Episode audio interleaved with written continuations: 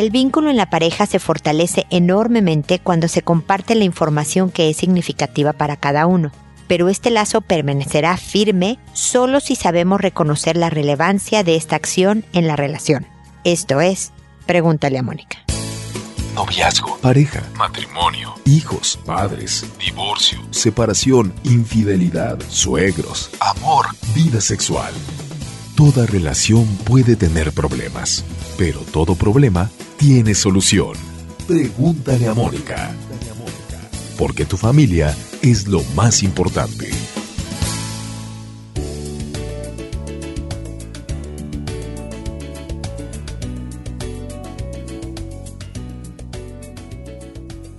Bienvenidos amigos una vez más a Pregúntale a Mónica. Soy Mónica Bulnes de Lara, como siempre feliz, muy feliz de encontrarme con ustedes en este espacio que habla de básicamente cómo mantener una relación de pareja feliz, estable, cercana, duradera, etcétera, etcétera. Son muchos los factores que pueden ayudar a una relación o la pueden obstaculizar una buena relación. Pero a veces se nos olvida la importancia de, del cuidado que tenemos que tener del otro. La verdad es que a través de los años vamos haciendo historia con nuestra pareja y conocemos mucho de él o de ella conocemos su lado oscuro, la hemos visto a nuestra pareja en sus peores momentos, seguramente, y esta persona nos ha confiado o nosotros hemos tenido oportunidad de atestiguar momentos que son especialmente importantes para esta persona. Son sensibles, son vulnerables, son a lo mejor momentos que le dan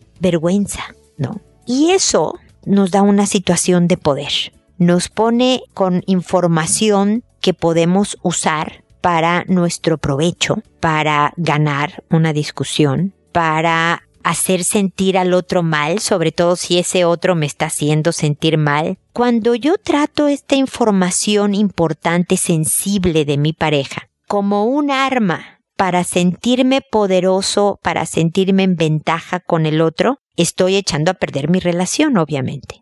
Cuando yo sé cosas de su familia, cuando yo sé que hizo cosas de, en su pasado, que sabes, o que le avergüenzan, o que le pesan, o que no le gustan mucho, y se lo echo él en cara. Deja tú que si además vas y se lo cuentas a otras personas y además agravas la situación, pero suponte que no llegues a publicarlo a nadie más. Pero en una discusión vas y le dices, claro, es que tú te portas así porque tu papá, porque tu mamá es así y asado. O sea, le das donde le duele, estás rompiendo la confianza de tal manera del otro hacia ti, de la misma manera en que podrías romperla si fueras infiel. Porque esta persona te confió, y por eso la imagen que puse hoy un poco cursi si ustedes quieren, pero en la página, es la imagen de tener un corazón en la mano. Tienes algo muy sensible, muy frágil, muy delicado e importante. Y no sé si estás consciente del valor de lo que tienes en tus manos. No, pero es que yo digo eso porque él me dice estas cosas a mí, o ella tampoco cuida la información sensible que yo le doy sobre mí. E, ella me lastima también a mí, entonces claro que yo a ella. Y, y siempre hay que regresarnos a qué persona eres tú. Tú debes de ser quien eres independientemente de con quién estás lidiando, a quién tienes enfrente. Tú no debes de ser una persona que use información importante, sensible de otro para atacarla, independientemente de que el otro haga lo que haga. Por supuesto hay que trabajar y enseñarle al otro a cómo no herirte de ese tamaño, a lo mejor poniéndole a escuchar este mismo episodio. Pero de entrada tú no lo haces, no porque el otro se lo merezca a tus ojos. Entonces, bueno, este es el, comentario inicial que creo que es importante porque conforme van pasando días y años en una relación, seguramente ustedes van a adquirir, como yo he adquirido a través de los años de estar con mi esposo, mucha información que es confidencial, que es sensible, que es importante para el otro y hay que saber cuidarla precisamente para cuidar lo que debería ser una de las prioridades de tu vida, tu relación de pareja. En fin, este es el comentario inicial. Como les decía, ustedes saben que no solo nos encuentran aquí en el podcast, que se pueden suscribir en iTunes. Les encargo mucho que se inscriban en nuestro podcast porque por aquel problema técnico que tuvimos a finales del año pasado, perdimos muchos de nuestros suscriptores y quiero retomar y quiero volver a llegar a esos números y voy a dependo de ustedes. Entonces, esta suscripción no tiene costo, es muy rápida. Pueden suscribirse a través de iTunes o a través de un, una aplicación de podcast que puedan descargar también gratuitamente en su celular. Con esta suscripción, cada vez que hay un episodio nuevo, les avisa su aplicación y ustedes pueden escuchar el nuevo episodio que está surgiendo, además de poder escuchar todos los que ya hemos grabado a través de más de 11 años, que son más de 900, imagínense pero también pueden escuchar estos podcasts descargándolos a, su computadora sin costo alguno desde su computadora y subiéndolos al celular. Cuando lo hacen así, entonces pueden escuchar ese episodio cuando y donde quieran sin hacer uso de sus datos en el celular, sin hacer uso de su internet, ¿no? En el celular, esa es una ventaja. Pero también estamos en redes sociales, en Facebook, en Twitter, en Instagram, en Pinterest, en YouTube, con videos que ahora he puesto otra vez en, estoy subiendo en la página, con muchas maneras, con dos libros de educación de hijos, uno que habla de redes sociales, otro que habla de, formar el carácter de los hijos para evitar que se conviertan en víctimas. Hay muchas formas de ponerse en contacto conmigo o de adquirir sugerencias, ideas, herramientas para mejorar tus relaciones interpersonales, ya sea con los hijos, con tu pareja, en tu trabajo, en tu vida en general, y así mejorar tu vida. Ahora me dispongo a responder a sus consultas que como ustedes saben lo hago por orden de llegada. A todo mundo le cambio el nombre, incluso creo que en este programa en particular una mamá me, me habla de sus hijos y me dice los nombres de sus hijos, yo también le cambio el nombre de sus hijos para que no haya posibilidad de que los identifiquen, a pesar de que este programa se escuche en todo el mundo, nadie va a saber quién eres o de dónde eres o en dónde trabajas o en dónde vives ni nada. Y lo hago en audio precisamente para que si tú me escribiste y yo te estoy respondiendo, alguien que me escucha pero no me escribió y está en esa misma situación o en una similar a la tuya, puede encontrar en mi respuesta alguna idea que le sea útil. Así multiplicamos la ayuda. Contestándole al otro, tú y yo, o contestándote a ti más bien, tú y yo, estamos multiplicando el número de gente que pudieran ser alcanzadas con una sugerencia e idea que pueda funcionar. Por eso no contesto por mail en persona, digamos, eh, directamente, sino trato de hacerlo de, en este formato para alcanzar a más gente. Y bueno, ¿qué más? No, pues ya nada. El Aida. El Aida es la primera que nos escribió el día de hoy y me dice, hola Mónica, tengo una niña de seis años que tiene muchas preguntas sobre los novios, sobre besarse. A veces no sé cómo explicarle que hay que vivir la etapa de la niñez sin pensar en esas cosas de adultos. Me dice que tiene compañeras del salón con novio, que un amigo le besó la tetilla a otro amigo, que una amiga la empuja a decirle a un compañero muéstrame el pipí. También quisiera saber si ella se puede bañar con sus amigas o si es momento que tenga su privacidad aunque siempre que se baña con alguna amiga estoy presente, pero la verdad no me gusta, además que les ataca la risa mirándose. Mi hija y yo tenemos muy buena comunicación, ella siempre me quiere contar todo y eso me ayuda a tener una buena información, sobre todo de su colegio, que es donde aprende tantas cosas. Sí, Elaida, la verdad es que uno pensaría que en el colegio solo se va a aprender de, de historia y matemáticas y resulta que aprenden otra serie de, de informaciones no académicas, digámoslo así, pero que también son enseñanzas de vida. Y precisamente tu cercanía y tu comunicación es, es el mejor protector para tu hija para que aprenda sobre el contexto de la vida, porque como puedes ver con sus compañeros y luego en internet cuando sea más grande, va a poder saber mucho de técnicas, ¿no? Para besarse, para tener relaciones, para lo que sea, pero no le da muy poca información sobre contexto este tipo de videos o de informes en Internet o los amigos. Los amigos pueden hacer tonterías como decirse, y que es típico de esta edad, ve, y dale un beso al otro, ¿no? Como retarse y estar muy en esta experimentación sexual. Pero nadie le va a decir, mira, uno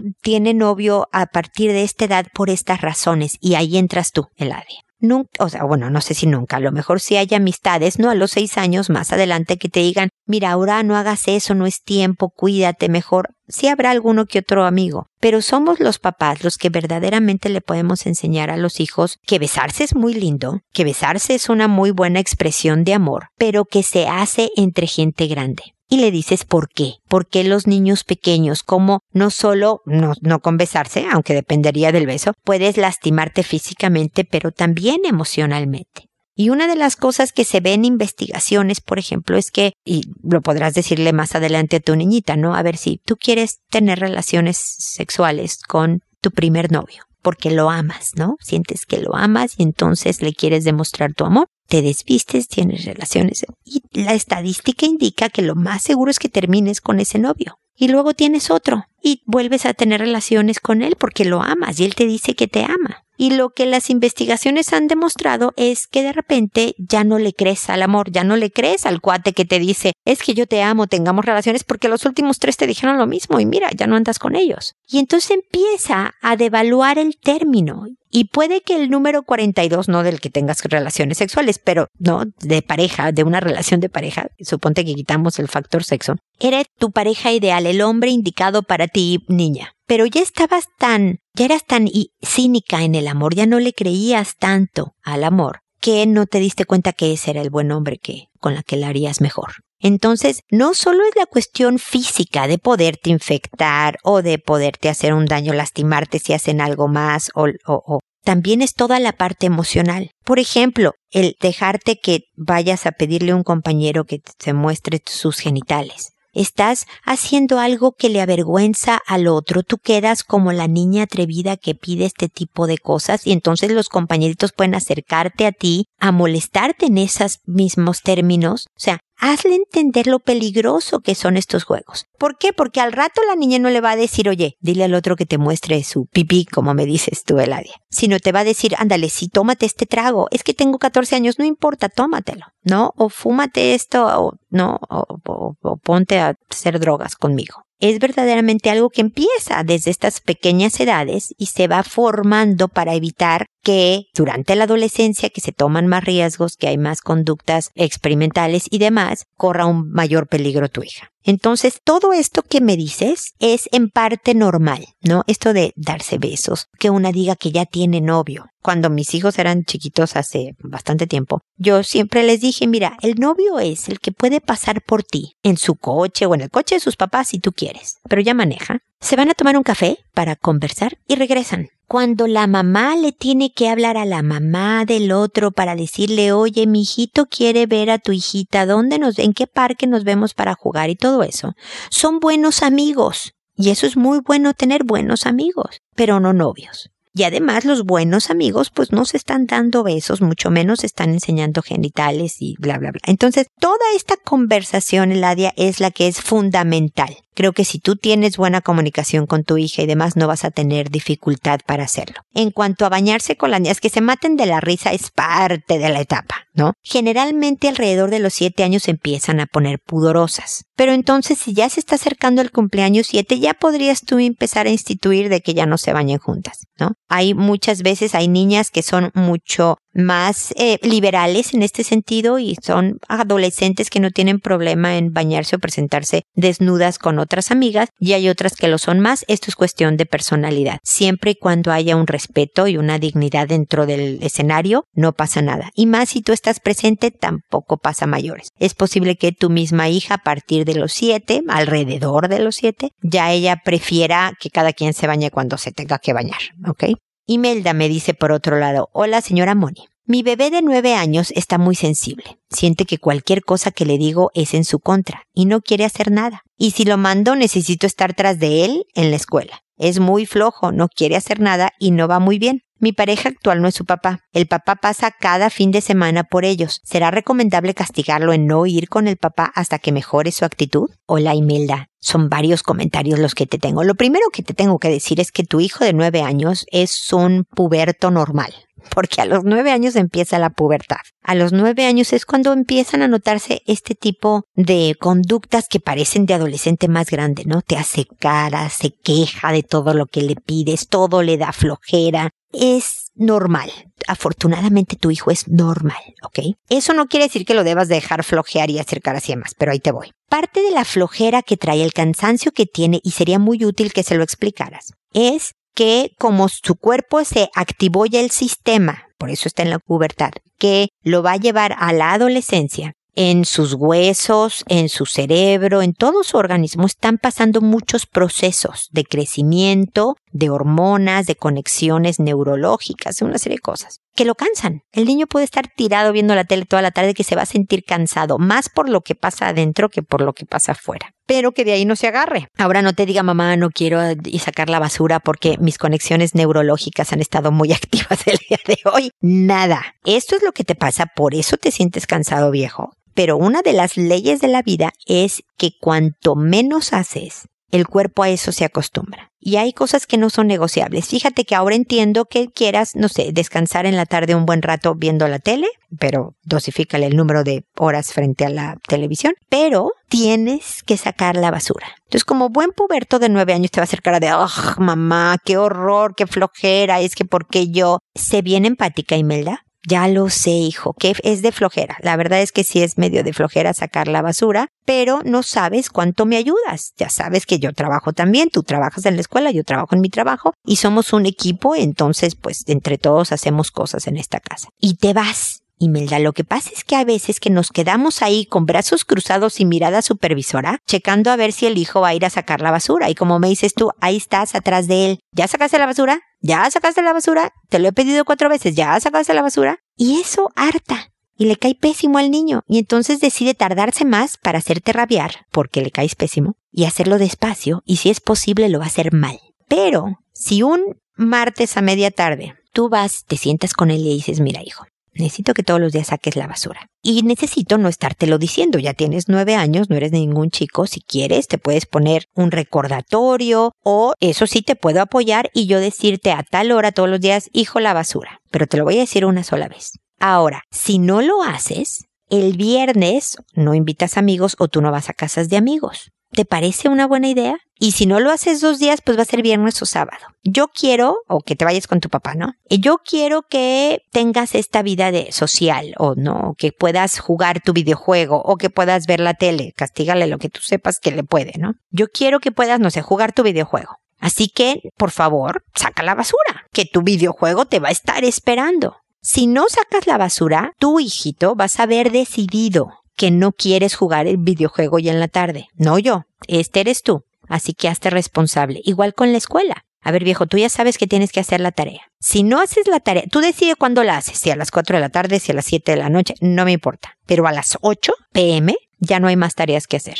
Aquí ya no se hacen más tareas. Pero si no hiciste la tarea para las 8 de la noche, no te voy a castigar, gritar, ¿eh? nada vas a tener una mala calificación en el colegio, y eso ya va a ser un problema, pero además estas van a ser las consecuencias. Quítale videojuegos, quítale amigos, quítale celulares o dispositivos que pudiera tener tu hijo, quítale ese tipo de privilegios, pero no le quites el ver a su papá. Ahí sí me voy a meter, Imelda, esta es mi sugerencia, tú decides al final. Ver a su papá le hace bien y conecta. Sería bueno que hablaras con el papá de tu hijo para que tuvieran el mismo lenguaje de tal manera que si efectivamente no cumplió con el trabajo escolar o con sacar la basura y demás, ojalá el papá te apoye en que sabes que hijo, vamos a poder salir y pasear a un parque o así, pero no vas a traer celular, por ejemplo. O sea que, que se mantengan como, como un solo frente tú y el papá de tu hijo para educar lo que le hace bien. Pero el tiempo con su papá es formativamente indispensable para tu hijo, entonces no recomiendo que lo quite, quítale todo lo demás. Pero cambia tu forma de lidiar con él. Porque cuando empiezan a tener esta edad que se ponen espesos, digo yo, porque son difíciles de mover, empezamos a rezongar los papás mucho, y a quejarnos, y a reclamarle, y a estarle insistiendo. No, déjalo. Ponle las reglas claras, las pocas reglas, sacar la basura, por decirte algo, ¿no? Hacer la tarea antes de las 8 de la noche y no lo persigas, ya la hiciste, ya la hiciste, ¿no? Pero lo que tiene que comprobar, porque lo va a hacer, ¿eh? Va a probarte, Imelda. Va a decir, ah, no la voy a hacer a ver si es cierto, no voy a sacar la basura a ver si es cierto que no invito a nadie te tienes que mantener firme y cuando vea, a ah, carambas, mi mamá sí está hablando en serio, me voy a quedar sin vida social si no saco la basura. Entonces va a saber que o la saca o la saca. No lo va a hacer brincando de alegría y con buena cara y sin quejarse. No enganches, no le respondas. Si está sacando la basura y tiene una carota, que tenga la carota mientras saca la basura. No importa. Está cumpliendo y agradecelo. Gracias, hijo, no sabes cuánto me ayudas.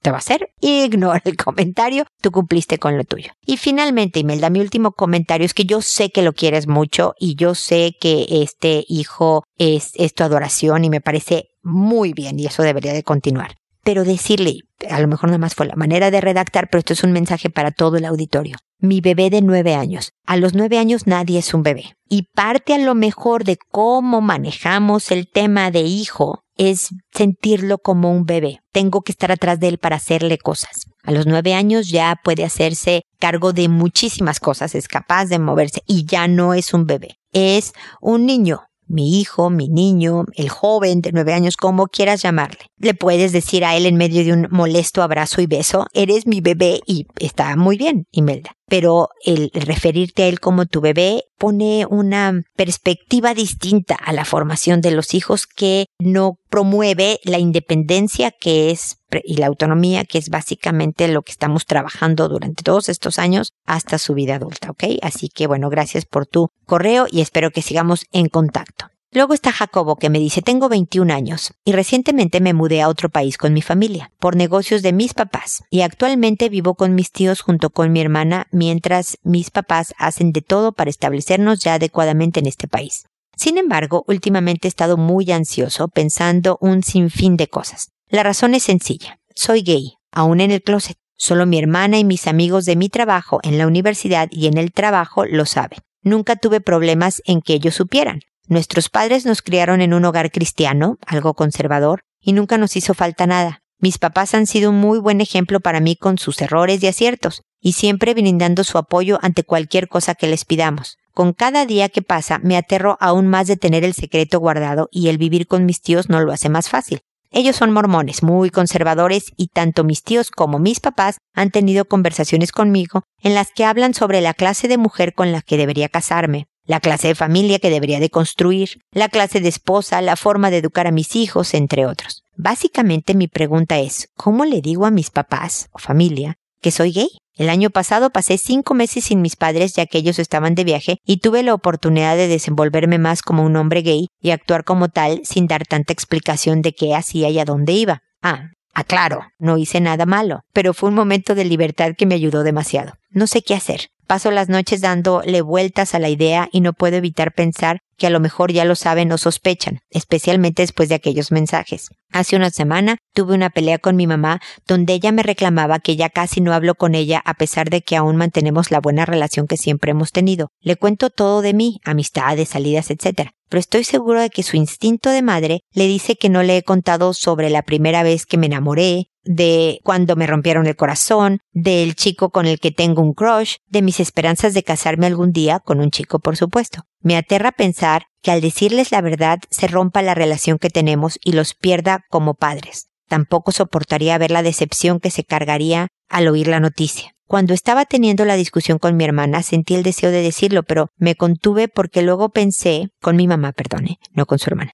Luego pensé que no era el momento más prudente para hacerlo. En fin, espero puedas darme una forma en la cual sería la más adecuada para darles la noticia, porque sé que mientras más tiempo pasa, más doloroso podría resultar. Gracias, Mónica, gracias por tu programa, es totalmente maravilloso. Éxitos. Muchas gracias, Jacobo, por tus amables palabras por mi programa. Pues mira, te oyes como un joven bien maduro y, y como con muy buena estructura familiar. Tengo ojalá no, no me equivoqué, elevadas esperanzas de que al final tus papás seguirán siendo estas personas que apoyan y se mantienen cerca de sus hijos. Así que no creo que te dejen solos. Ahora, Jacobo. Efectivamente, yo creo que una de las cosas más difíciles de la vida es no poder ser tú en todos los ámbitos, en, todos, o sea, no importa si haces en tu trabajo o en tu casa con tus papás o con tu primo o en el fútbol, que tú seas quien eres tú sin estar en el closet, ¿no?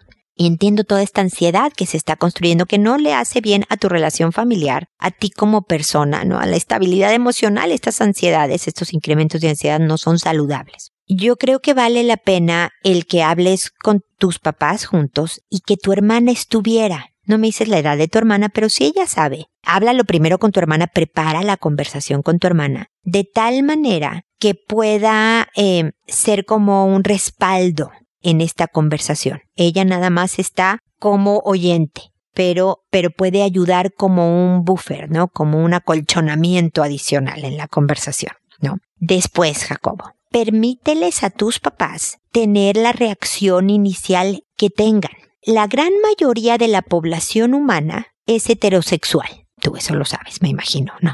Y por lo tanto, la gran mayoría de las personas asumen que el otro es heterosexual más cuando se trata de un hijo. Y entonces sin ningún tipo de intención de nada, están conversaciones de cuando te cases tu mujer va a ser así, hijito. ¿No? Y la familia que vas a hacer tiene que ser de valores, que yo espero que lo sea, Jacobo, y estoy segura de que la va a ser la familia que tú tengas, pero no es el modelo que tus papás, tus tíos en este caso también, tienen en la cabeza. Entonces, cuando tus planes no son los que tú creías, es como si les dijeras que te vas a ir, ¿no? De sacerdote. Y tu mamá siempre quiso tener 400 nietos. Hay veces, hay papás, que es la, la sorpresa de que alguien se vaya, ¿no? De consagrado, es tan fuerte, y a lo mejor estoy diciendo una barbaridad y me van a escribir varias gentes diciéndome que como digo estas cosas, como la de ser homosexual. Es porque hay planes de vida de los papás. Perdóname, hay papás que se superalteran porque el hijo no es, no sé, abogado, como lo es el papá y es el abuelo y es el tatarabuelo y es. Y se rompen familias y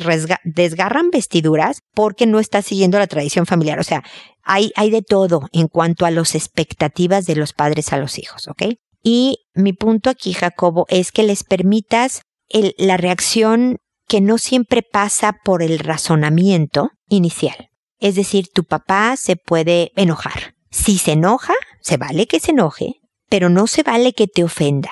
No se vale que diga nada indigno, no se vale ser agresivo. Si se altera con estas características, me imagino que tus papás no son del estilo, pero lo tengo que decir, entonces tú les dices, papá, te espero muy alterado, luego hablamos y salte de la casa. Salte de la casa para que el hombre pueda explotar y despotrique sin ser tú tratado de una forma indigna, Jacobo. Nunca debes de ser tratado de una forma indigna, ¿ok? Pero si tu papá se enoja, diles que puedes tomar, o sea, que entiendes que necesitan tiempo para procesar una información tan distinta a la que ellos esperaban. Que, o sea, dales tu empatía, dales tu comprensión, porque ellos definitivamente, a lo mejor tu mamá ya tiene, como dices tú, ciertas nociones de que algo pasa. Dales la oportunidad de que reaccionen inicialmente y luego regresa y regresa tú compartándote como la persona normal que eres, ¿no? Y hola papá, ya llegué de regreso, ¿no? Después de que me salí de la casa. ¿Quieres un café? Me voy a preparar yo algo. Eh, como te portes normalmente, es posible que vuelvan con preguntas. Es posible que sobre todo tu mamá se acerque a ti y quiera saber más cosas, ¿no? De tu vida y de quién eres.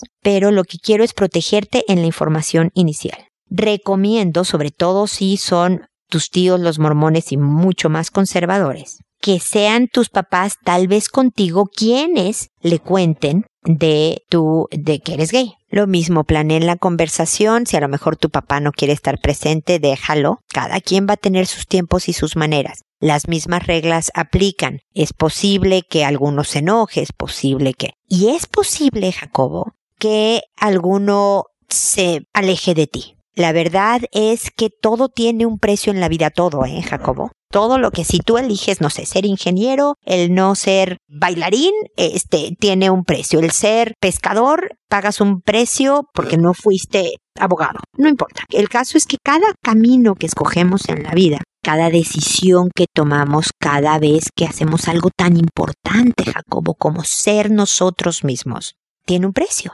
mi forma de ser tiene el precio de que a lo mejor habrá gente que no le caiga bien y ni modo, no puedo ser eh, monedita de oro como decimos en México para todo mundo. Pero yo prefiero ser yo. En vez de tratar de estar queriendo que todo el mundo me quiera, yo prefiero ser yo y encontrarme con gente que me quiera como soy yo. Y no sé quiénes de toda esta estructura familiar puedan aceptarte como eres. Tú sé educado, tú sé respetuoso, tú trata de ser empático, incluso con la gente que tiene la incapacidad de aceptar a las personas como son. y protégete. Nunca permitas ofensas, nunca permitas indignidades y mucho menos agresiones, ¿ok? Espero que todo vaya muy bien. Cuéntame, no me dejes a medio camino. Cuéntame cómo te fue. Espero que sigamos en contacto y mucho éxito en esta nueva vida, en este nuevo país al que se fueron todos, ¿ok?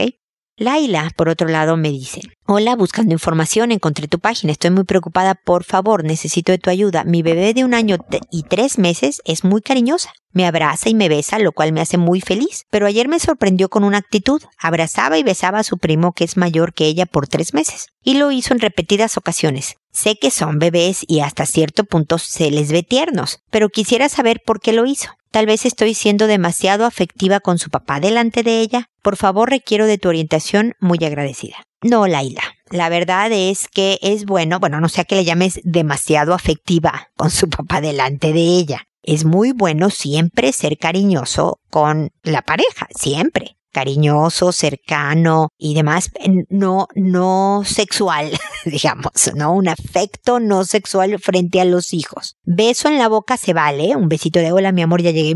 Es, es muy lindo que puedan atestiguar los hijos. Un beso apasionado enfrente del hijo ya está fuera de lugar, ¿no? Nada más para ponerle una línea a ese último comentario tuyo. Pero que tu hijita de un año tres meses abrace y bese a su primo de año y medio es la cosa más tierna del mundo y bien natural. Los pequeñitos no tienen filtro y sienten cariño y sienten emoción y sienten alegría y, van y lo expresan así, se emocionan tremendamente. Por eso también luego hacen unas patalitas horribles, porque si sienten enojo, lo sienten con toda explosión, ¿me explico? Es porque no tienen filtro, se va aprendiendo al año tres meses es muy poco lo que puedes corregir. Si está besando al primo en la boca, por su expresión de amor y cariño que no tiene ninguna connotación sexual, Laila, eh, déjame, soy bien clara. Tu bebé si besa a su primito en la boca, no está haciendo una acción sexual. O sea, sí porque es la boca y es un beso y lo que sea, pero quiero decir, para ella no tiene una connotación sexual. Es la misma expresión de cariño. Para ella le da lo mismo darle un beso en el cachete que en la frente, en donde le atine, más bien, ¿no? Lo que puede, si la expresión ya llega a ser demasiada, distráela. Enséñale otra cosa. La ventaja de lo que ocurre al año tres meses es que le enseñas un juguete, le dices vente para acá y la chiquirrina te sigue sin problema. No se aferra generalmente a las cosas. Puedes distraerla sin corregirla. Ya las correcciones podrán venir más grandes. Pero lo que está haciendo es perfectamente normal. Es esta expresión de cariño y muy tierna entre primitos que más o menos eh, eh, tienen la misma edad. ¿Ok? Así que puedes estar muy tranquila. Espero que te sirvan mis comentarios. Y Natasha me dice, hola Mónica, soy mamá de dos hermosos niños, Marcelo, de 7 años, y Octavio, de 18 meses. Y es por este último que te pido tu ayuda. Me puedes aconsejar, ya que a pesar de que entiende el no, o sea, tiene año y medio, Octavio, está en una etapa de berrinches, sí, ya sé, la cual no sé cómo manejar. Cuando se enoja por algo que quiere o cuando le quitamos algo que es peligroso para él, comienza a patalear y a tirar cosas. En repetidas ocasiones lo hemos puesto en penitencia que no respeta o no entiende. Hemos intentado hablarle antes de recurrir a una palmada, pero todo es inútil. No sé cómo manejar esta situación siendo él tan chico porque no sé si nos entiende. Con mi esposo, su padre, tratamos de coincidir en temas para una mejor educación para ambos. Espero puedas ayudarnos y poder solucionar esta situación que no queremos que nos afecte a futuro porque apuesto a la comunicación. Espero tu respuesta. Abrazo desde la distancia. Igualmente un abrazo para ti, Natasha. Es la etapa y se, pues, se alarga por un rato la de las pataletas. Esto también normal. Yo sé que ya tienes uno de siete y que Marcelo a lo mejor no fue tan intenso como Octavio, es cuestión de personalidad, pero Octavio está actuando normal. Lo que yo siempre digo en la pataleta, hablar, has visto, es inútil. El niño está fuera de control, no está razonando. Tiene además 18 meses, año y medio, tampoco es que pueda procesar mucho la información de la que le estás dando. Lo mejor es ponerlo en un lugar donde no pueda hacerse daño, y, y, si agarra algo para aventarlo, nada más dices no, un no firme y se le quitas la cosa pero no hay contacto visual y en, la mayor de las posibilidades no hay contacto verbal. No le hagas caso. La pataleta lo que está buscando es auditorio, es que le hagas caso y quebrarte, que por fin le des lo que quiere o que le ayudes a, no, entonces el no recibir una atención cuando está haciendo algo inadecuado es lo que mejor mata las malas conductas, ¿me explico? Entonces no lo ves y no le hablas. Al segundo en que se tranquiliza, ahí le das atención, vente mi amor, vámonos para acá, ¿no? Ya un poco más grande ya le puedes decir cuando me hablas en ese tono de voz, sí, sí te oigo, a ver, dime, ¿qué necesitas? Ya cuando se tranquilizó. Ahora es inútil. Así que ahora es no contacto visual, no contacto verbal. Tengo un video en YouTube. Si vas al manejo de una pataleta, con mi nombre, lo vas a encontrar. Dura un minuto, entonces no, no es nada largo, pero se refiere a eso, a que trates en la medida de lo posible que no corra peligro, no, que no se vaya a dar contra una mesa o que alejarle de las cosas que puede tirar. A lo mejor lo pones en un,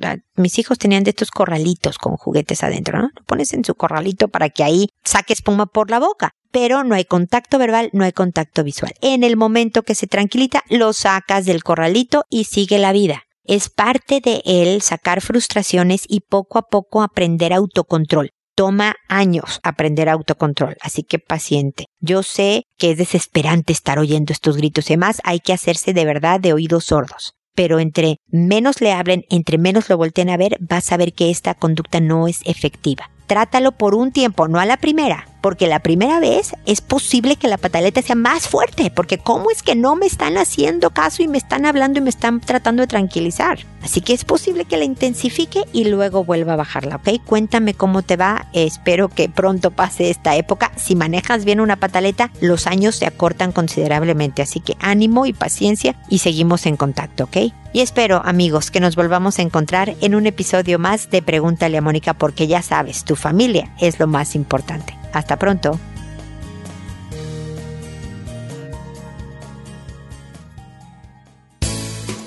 ¿Problemas en tus relaciones? No te preocupes, manda tu caso, juntos encontraremos la solución. www.preguntaleamónica.com Recuerda que tu familia es lo más importante.